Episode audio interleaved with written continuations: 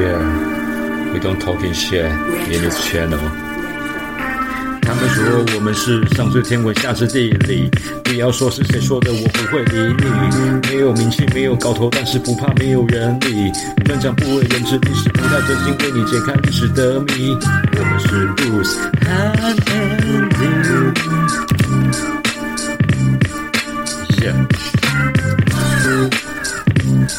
欢迎收听，多的是你不知道的事。我是 Bruce。哎，大家好，我是 Andy。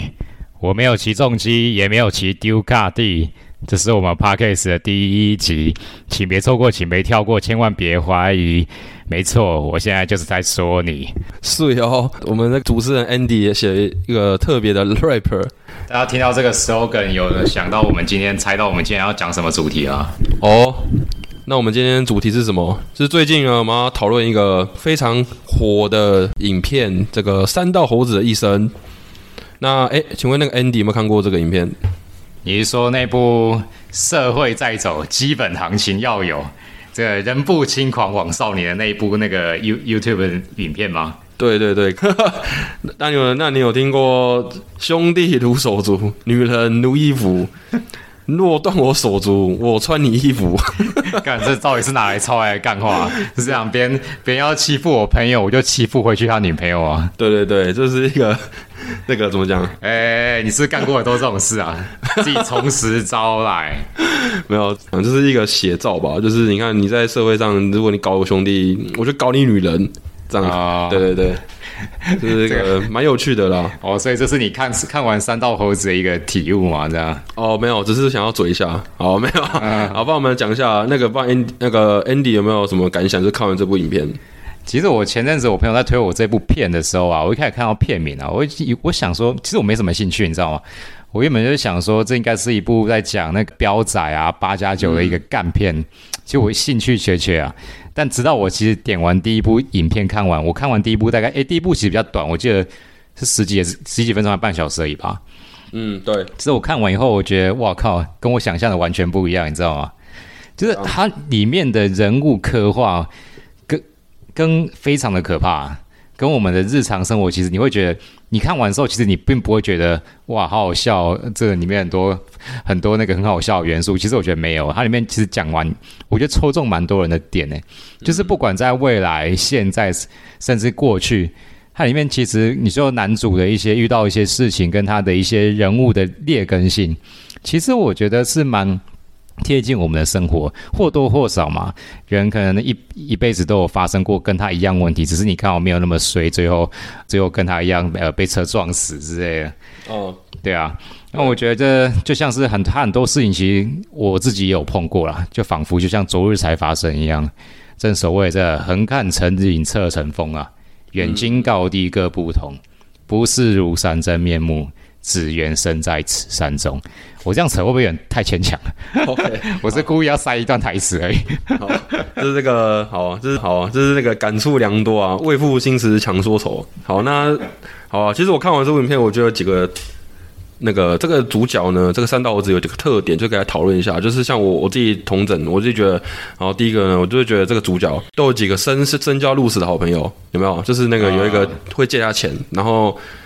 然后就是会挺他，然后捧他这样子啊，对对对，那主角才有这个动力就去做他这个骑机车改重机这件事情。然后他还有个特点是说，哎，他很爱很爱面子，然后他很爱就是呃怎么讲，就是画大饼啊，然后碰红啊，讲说我自己技术多屌啊多屌啊，然后女朋友多正啊，有没有一直讲啊？哦，就在女生面前嘛，就是可能女生要跟他借钱，他就算当下他经济能力有点状况，他还是愿意。好了，就帮你出了。对啊，我说我说我要爱你，又不是说又不说说的。对对对，就是一种哎，就是他们觉得说这个这个体现就是要用钱，有没有帮你出钱就很很霸气这样子对。然后还有个特点是说，哎，其实他们怎样，就是他们不会考虑经济，就是觉得说哦，反正就是今日有酒今朝醉，我今天在那个唱店打工，我就把这个钱拿去改车。有没有？啊，就把自己哎、变成把钱变成喜欢的样子，这样呃，听起来蛮的啊。对啊，其实蛮的就是一个哎、现在这个现在人都有这种想法，就觉得说哎、反正就是干，反正也活不久，或是觉得以后哎、可能买不起房子，就会这种想法。哎，你是不是也有这种感触？没有没有没有，这是一个现代人、年轻人都会这种想法，因为现在昨天看 C 三百，没有没有没有这个开开多少钱了？C 三百加油加加三百，然后 就是做业务。我想我有一个亲戚的时候，做业务就是要开宾士车，啊，对吧？再穷吃每天吃粥都要开宾士车啊。哇，这这也是太，这是蛮辛苦啊。所以我觉得对这是可以带到说，我觉得里面里面很多人物的元素，其实就是在讲我们现实当中很多人的一些本身的劣根性嘛，大家都多少会碰过，不管男生还是女生。对，没错没错。那不是啊，我想问你，啊你不觉得你刚才讲到上述这些点，很像在讲某一个人吗？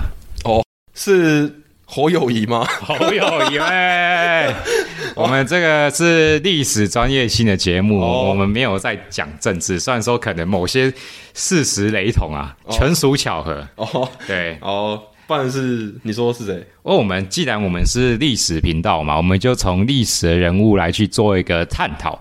其实上述刚才 Bruce 嘛，我们主持人 Bruce 刚才讲的一些特点，我想到了一个人，哦那个人呢，就是我们这个中国汉朝的开国的皇帝，这个流氓天子无赖皇帝的刘邦。哦，你这个 A K A 流氓皇帝对，A K A 什么平民大富翁？平民大富翁吗？那中国历史上第一位由平民当到皇帝的的、哦的人，他我我刚才布斯在讲的时候，我脑袋就一直想到他。那 Bruce，我想问一下，你对这个刘邦这位皇帝呢，你有什么感想吗？你有什么知道想跟大家分享一下？哦，刘邦呢，就是在我们汉朝开国元祖，他本身呢就出身比较平民，家里比较穷困一点。那他就是小时候呢，应该说比较小时候，就是他以前呢是在这个地方呢做一个小官，那主要就是这个维护治安，然后那个协助水些亭亭长嘛，对，就是这个职位。那这个职位就是一个小官。那他其实就是他有一个抱负，就想要来汉来这个推翻当时的这个这个皇朝。对，那就是他就交了很多朋友，然后就一路、一路打赢那个我们那时候被最被看好的就是项羽嘛。对，那就后来他就成功当了皇帝。那这个其实他过程很多故事，然后就可以讨论一下，哎，其实刘邦这个人到底是怎样的人，后世怎么评价这个人？嗯，对，我们就是这个透过这个节目来为大家分析刘邦的一些他的个性对，对啊，对跟三道猴子的连结。对，那其实应该说，他就是古代最强八加九。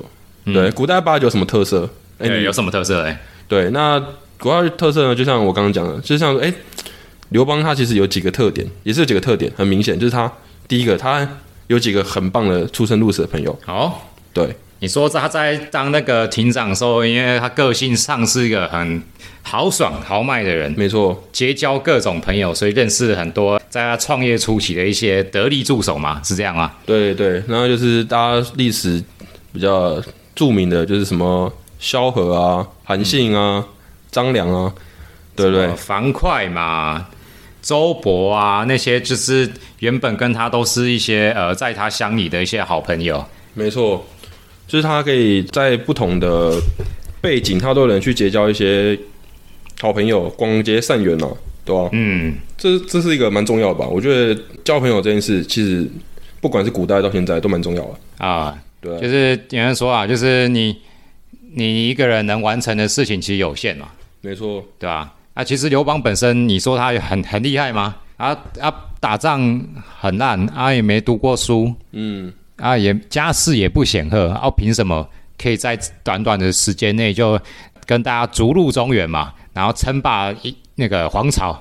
对对对，就是其实就是很大原因，就是有这么多的好兄弟，嗯，然后呃各方面的人才来辅佐他，没错，所以就是造成了为大家介绍一下，他有这个结交朋友很多朋友的这个个性。对。但是刘邦其实他有为人诟病，就是他其实对自己身边的朋友，在后期他在当皇帝的时候，他就对这些朋友有些猜忌。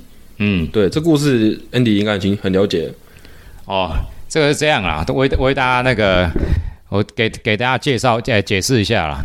其实刘邦他本身出身寒微嘛，其实，在那个年代啊，是呃，大家都是以贵族阶级去当统治者，从来都没有一位就是平民当统，最后当到统治者的这个这个王力。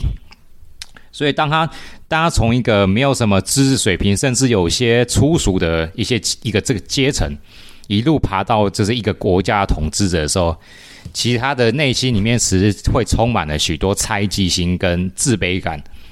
一来是什么？他猜忌他能从一个平民夺取到夺取天下，那其他位这些位高权重的大臣，甚至这些异姓诸侯，他们不行吗？哪一天他们也照样也可以来夺取他的皇位？对对，没错。那其实对，那其实重点就是我们有个很很经典的一个成语，就是“兔死狗崩”这个哦，这个故事，就是说他其实在他成功之后，他很猜忌这些说异性的血缘，所以，他觉得这些人比他更有才华、更有能力的人，怎么可能不造反？哎，怎么听起来很像《三道猴子》里面的故事啊？哦，对啊，那需要的时候要靠朋友啊，不需要的时候又不鸟朋友啊。对啊，哎，住院要看一下吧，这个兄弟怎么我就我觉得我最近周围有一个朋友也是这样啊，真的是啊，算了，我们下一集再讲好了。这个我们私人恩怨，哎，我们这集先 focus 在历史人物好了哦。好，你你是要去上一下分手擂台？我说朋友哎、朋友啊，那不是、哦。不是男朋友也可以上啊，好，没事，好，反正就是这个故事呢，就是这个刘邦其实他有一个，嗯。被大家诟病，就是他这个有一个猜忌的心，对，他在成功的时候，我们有呃，我们说有难同当，但有当然是成功之后呢，有要同享吗，好像也不一定，好像没有哦。对对对，这就是嗯，好，就是说成功的八加九，第一个就第一件事就是这样，对，就是那个有几个可以挺他的朋友，有几个挺他的朋友，但是最后会兔死狗烹的，哎 可以这样讲吗这？样讲好像是蛮负面的，好吧，就是一个对。然后他第二个呢，我们要讲的是，那这个刘邦呢，身为他怎么成功？他有个很冲的个性，就是他凶，他很有实际，他他做事、他做事非常有冲劲，就是他其实他不会有一个什么哦，我要我计划了什么很久才去做，他就是想到什么就是做。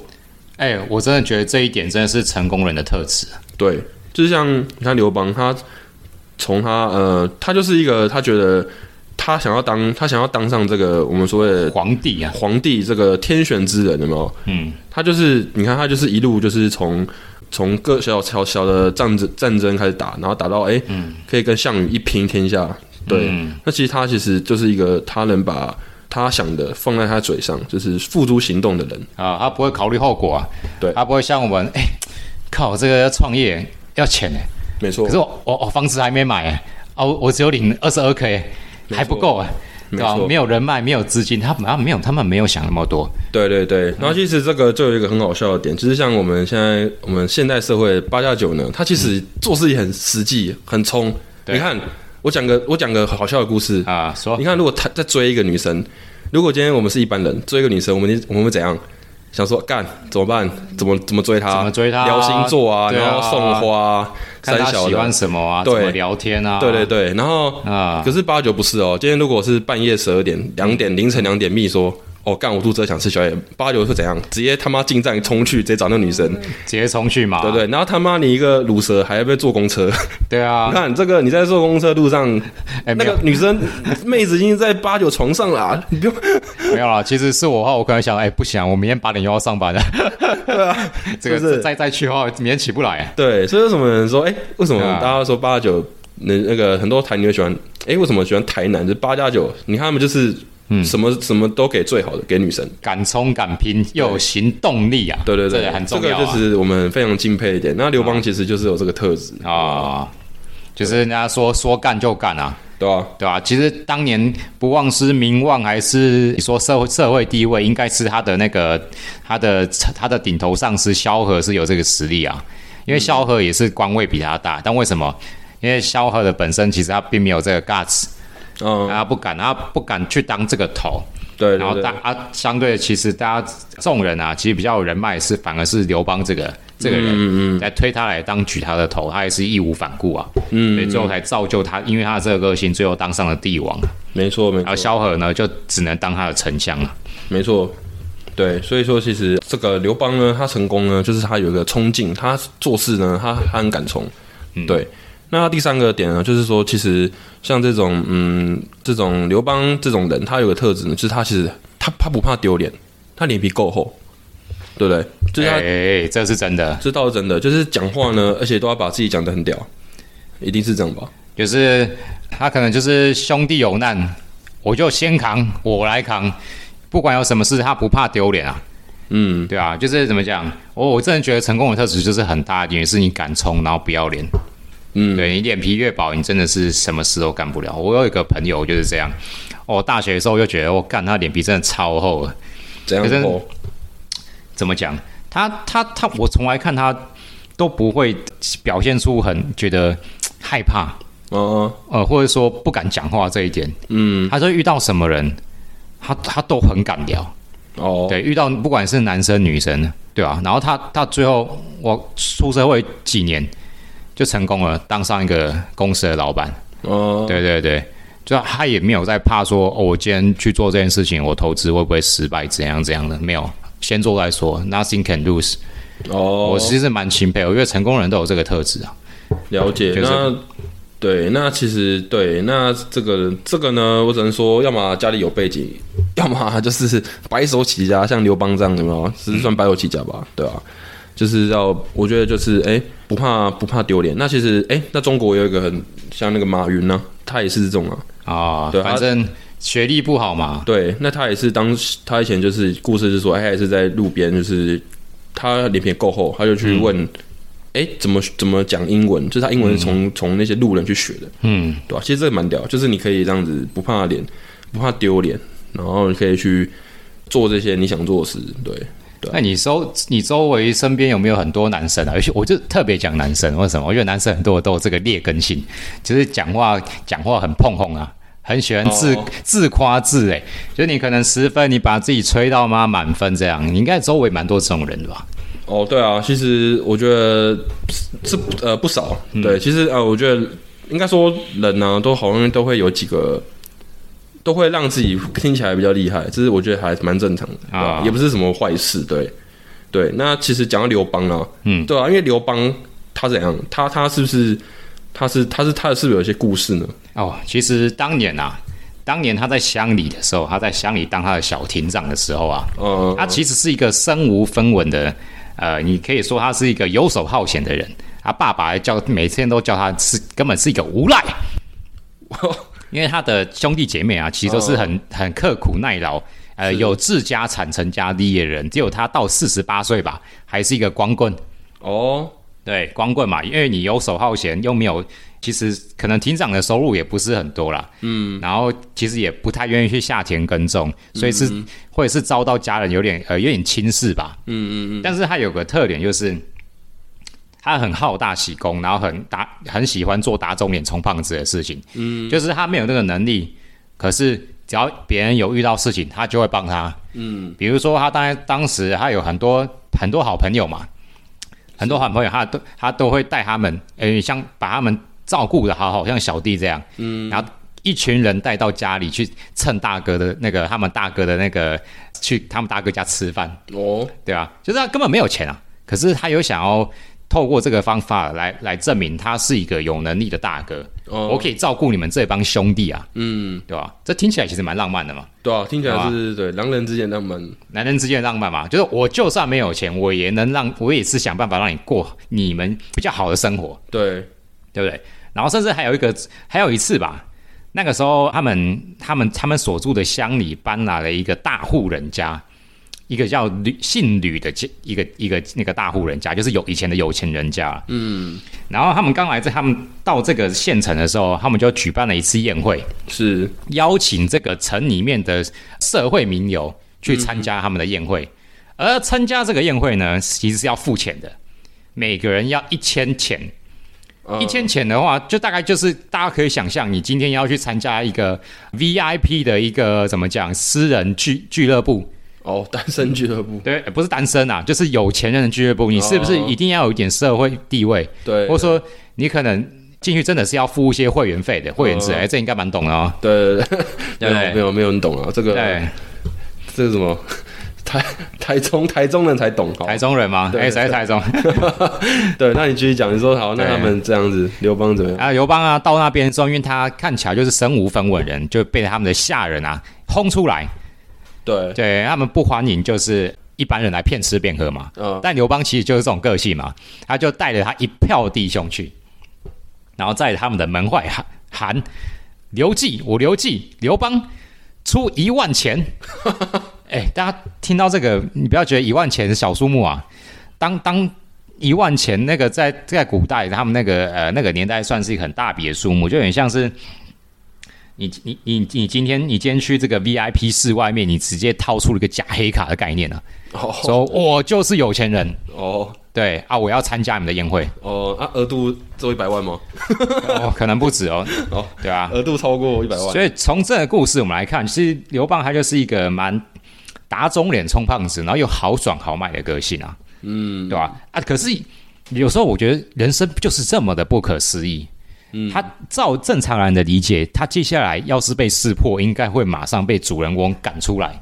正常人来讲吧，啊，看你这个人怎么这个不要脸啊，白吃白喝，然后还大言不惭的讲说你可以骗大家说胡乱说你可以出这么多钱，对对，结果反倒是因为他这种、呃、怎么讲很直率、很敢冲的个性，被当初这个吕家的这个主人嘿，哦看上了，哦，他觉得这哦这个好像也不能说年轻人啊，这个男人就真的很有 guts，哦，做别人不敢做的事。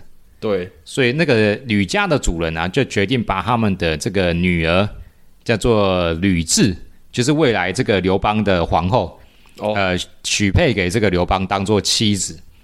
哦，这个是刘邦一生中最重要的一个女人，对，其实我相信这件事情在刘邦的生命中有造成一个不小的冲击，嗯，因为他平以前就是一个呃，你说游手好闲、没有任何财产的一个小官，对，啊，自从你娶了取得一个大户人家的老婆之后呢，其实也透过的这方面的关系，也提升了自己的一些见呃一些一些见识，那也认识到了一些人脉。嗯嗯，而且这个吕雉啊，这吕雉我们之后可以再做一集，因为它其实也蛮多故事的。就是大家大家普遍后面都会说她是历史上最残忍的一位皇皇后啊，但是我觉得这是 another story。对，这个这个吕雉在年轻的时候也是很非常细心的照料这个刘邦的一家老小，嗯，对吧？也是算是虽然说是大户人家，但是去他们家也是很认真的照做家事啊、种田啊、照顾他的爸爸、啊、家人啊，所以其实也也是称也是称为上一个好婚姻啊。所以说，我觉得刘邦的这一点也算是他成功的一个因素啊，敢冲。又敢拼，又打肿脸充胖子，哦，对，然后娶了个好老婆，我觉得这蛮重要的，就是一个呃你看。我有时候我觉得背有背景有资源其实很重要对，因为如果刘邦没有娶吕后的话，可能他他后来认识的人呢、还有他的人脉就没有都是比较底层的人啊。对啊，就是社就简现在套一句现在网络用语嘛，就社会底层啊。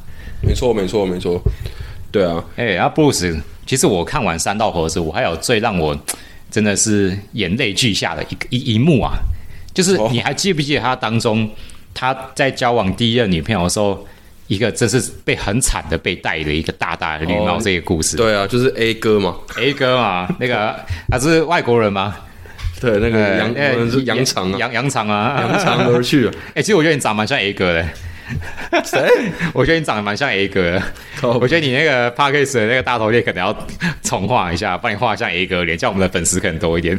靠腰 A 哥，好啊，那其实嗯，哦对啊对戴绿帽这件事情怎么看？戴绿帽呢，这这要讲到我以前，我以前那个啊客户呢就跟我说过一句话：成功男人一生都要戴一次绿帽。哦，真这真的这这这这是真的吗？就是那时候我就震惊了我的三观，原来嗯这就是成功男人嘛。对，他就说他啊他就说他以前就是被戴过绿帽，对吧？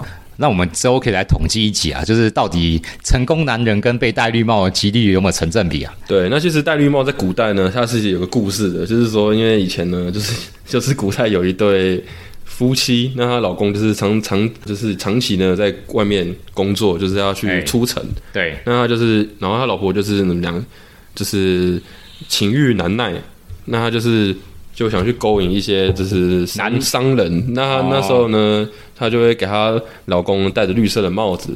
所以只要当那个商人呢看到她老公戴绿色帽子出城，那表示她老公要出差啊，然后哦，她就可以去找她老婆。所以周围男人就知道那个，就知道哎，她老公不在家了，对对对老王就会来啊。对对对，绿色帽子看到老王就会开始哦，每个这个城的老王全部都跑去找他老婆。所以这个故事是这样，哎，这样老王也是蛮忙的啊，好像听起来蛮多人的。对对你这个故事是瞎掰还是真的啊？没有这么听起来是这个是。真的啦，对吧、反正就戴绿帽是故事这样。然后那其实戴绿帽呢，好，那个 Andy 好像有些要分享刘邦的戴绿帽的故事，是不是？哎，各位观众，你们知道这个历史上第一位被好像不算第一位，最有名被戴绿帽皇帝是刘邦这个故事吗？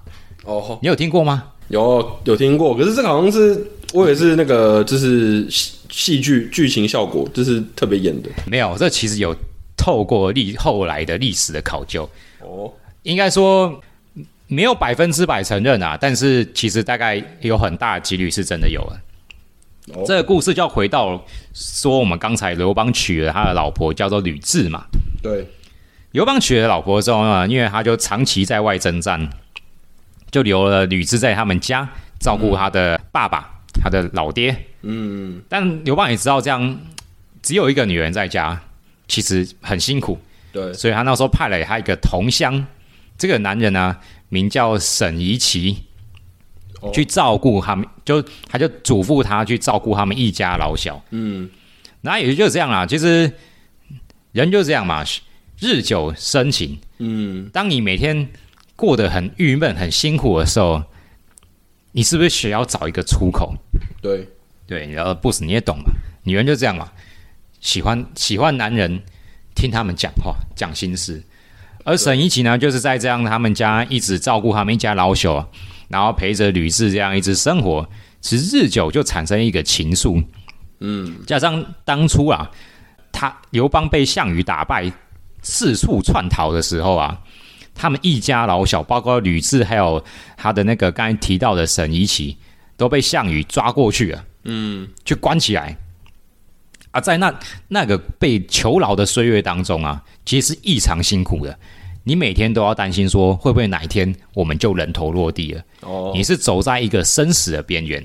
对，其实吕雉在这个时候也曾经都很多次都有想过，干脆那我就一了百了吧，因为刘邦感觉好像也没有要来救我们，嗯，而且打个岔，当当那个吕雉被关在项羽的牢房中的时候，其实刘邦这个时候在干嘛？他找到了一个新的呃、哦。新的对象，哦，小三，对戚夫人嘛，哦哦，对，这个戚夫人啊，那么讲，她在打仗的过程中所、呃、所认识的一个民女，这个年轻貌美、啊，身材又好，这这个应该有依照背，没有没有看，靠北这 这个呃这个应该，哦，这段哎呦也不可能哦。好，反正简单来讲，就是这个这个新的对象嘛，哦啊，这个年轻貌美啊，啊又温柔体贴，所以很快就就是得到刘邦的芳心。哦啊，这个时候的吕后在干嘛？吕雉在干嘛？就是每天活在生死的边缘，而这个时候唯一陪在她身边的只有谁？其实就是刚才讲到的那个那个同乡沈一奇。哦，对。这个日久生情，对啊，按按按那个见缝插针，其实可以理解啊。你想想看，一个女人她她的老公就算很有钱，是一个大生意人，对。可，是她常年在外，也交了可能认识很多小三小四，嗯。然后对家里的事不闻不问。嗯，你是女生，这时候你身边就算有一个，呃，有一个你的同乡，很，然后又一直帮助你，很愿意听你讲你的心事，你会不会动情？嗯，对吧、是我我我真的我也怀孕了 哦，这听起来像是你故事哦，啊、这个对啊，对啊，就是。对啊，这个就是一个，导致他就就被戴了绿帽子。，嗯对。但其实后来吕后回到身边的时候，刘邦得到得知到此事，其实是蛮生气的。但是刘邦其实是一个很聪明的人，他知道他要是马上把这个男人杀掉，其实是很不很没有道义的，因为毕竟这个男人也帮他们照顾他一家老小很久了。而且他一把他这个沈一奇杀掉的话，他不就间接承认说他老婆给他戴了一个很大的绿帽吗？嗯，对吧没错没错。所以刘邦就选择跟吕后好，从此我们各玩各的。刘邦呢，其实也不太，就那个时候的吕后，其实也算是一个也因为毕竟年纪也大嘛，你要俗话说人老珠黄啊，男人就是这样嘛，喜新厌旧啊，对。对吧、所以刘邦就晚年呢都是宠爱着戚夫人，而吕后呢，这个时候呢就是宠爱着这个他的新新欢，叫做沈怡琪。哦，对，三不五时就叫人哎，把他的用那个草席啊，把他捆着，然后抱进宫里面到他的寝宫过夜。哦，干你这个太 detail 了，哦，哎哎，这是真的、啊这个你。也知道，哎，你们没有看过那个那个那个《鹿鹿鼎记》吗？哦他不是把那个韦小宝那个那个捆起来，然后送到那个公主的寝宫嘛？其实古代就是这样玩的，哦，对吧？他就是把你衣服先扒光，因为你不能藏有兵器，嗯，然后再把你捆住，因为不能让别人看到你裸体嘛，然后直接送到主子的那个寝宫啊。哦，以前古代人就是这样搞事的啊。好，那这样听起来，刘邦好像没有很难过，就是这个拜戴绿帽反而没有很难过，其实没有啊就，解放了彼此这样。其实刘因为我觉得这个也可以充分的证明说，刘邦其实是非常有智慧的人。他不是，他虽然说是一个无赖，但他没有，他完全不是以感情用事，他完全是一个非常实际派的。嗯，对他这样做，诶，他也没有承认说他们有婚外情啊，对，啊，同时又保有各方面的颜面，嗯，对不对？对，那他哦，那这个比三道猴子成熟啊，因为三道猴子其实就是为情所困啊。对啊，对啊所以我这次要勉励大家啦。其实我每次透过这个历史事件啊，因为我相信很多不管是男生女生，遇到说可能另一半劈腿什么，一定会觉得哦非常的异常的愤怒，然后做出一些很不理智的事情。对对对，哎，说到这个、啊、，Bruce，你你有没有被戴绿帽过啊？干这个不好说，我们有待下一集做一个解析，没有啦？对吗？我我原本想说可以再多讲十分钟啊，可以讲一下 Bruce 被，大家有没有想要听那个 Bruce 被戴绿帽的故事啊？没有，这个这个要讲就太长了，对吧？对啊，没有讲没有啦，只戴过黄帽。这样的话，你该没办法成为一个成功人士啊。对对对，没有，我们就是说，我们就是那个那个俗话说好，以人为镜可以明得失。对，那这个刘邦的这故事呢，就会告诉我们，其实要成功，有有几个特质要学起来。那做事呢，一定要心狠手辣，对不对？对然后不拘小节。没错，对，这种被戴绿帽没事的，小事啊，反正可以成功比较重要。哎，真的，你没有经过大悲大痛又反反败为胜的人是没有资格成功的。对，这就是我们我跟 Bruce 啊，在看完这个三道猴子中，对一些人性的弱点所得到，再连接到我们历史人物所得到一个结论，就是，诶，其实遇到不好的事情，大家都会都会遇过嘛。其实我我也蛮常被戴绿帽的，只是我没有跟你讲而已。对吧、好对啊，看。我我也我也我也很常打肿脸充胖子，对不对？嗯我很常做事不顾一切，但是我觉得重点不是你做过什么事，重点是你得到了反思，跟你怎么去应对当下的一些不好的事情。嗯，对，好，这听起来有感而发，感觉你是猴子哦。对吧？其实大家都曾经当过猴子啊，哦，对对对对真的，就是心中都有一只猴子，好对吧？只是生命自然会为我们找到一个出路。嗯但我现在还可以在这边录 podcast，而不是倒在山道当中啊。哦，那你就成，那就是成功从那个失意逃生。好对，啊，好，今天这一集呢，就是我们看完三道猴子呢，再介绍这个古代历史呃这个帝王刘邦的故事，呃，希望可以大让大家听一看平常没有听过的一些奇闻异事啊。啊，如果你喜欢我们的频道呢，再请继续期待下一集。对，然后喜欢频道啊，可以去我们的 Apple Park 下面留言，然后写出你的那个对这集有什么感想、想法，然后可以告诉我们。好，给五星好评。好，五星好评啊！对，为什么不六星啊？没有没有没有六星，六星就变一星了。好，哎呀，我说实话，你会不会觉得从三道猴子扯到刘邦有点有点牵强啊？哇，这是我们的风格。好 好，那好然后我们期待下次见哦，拜拜。好，拜拜。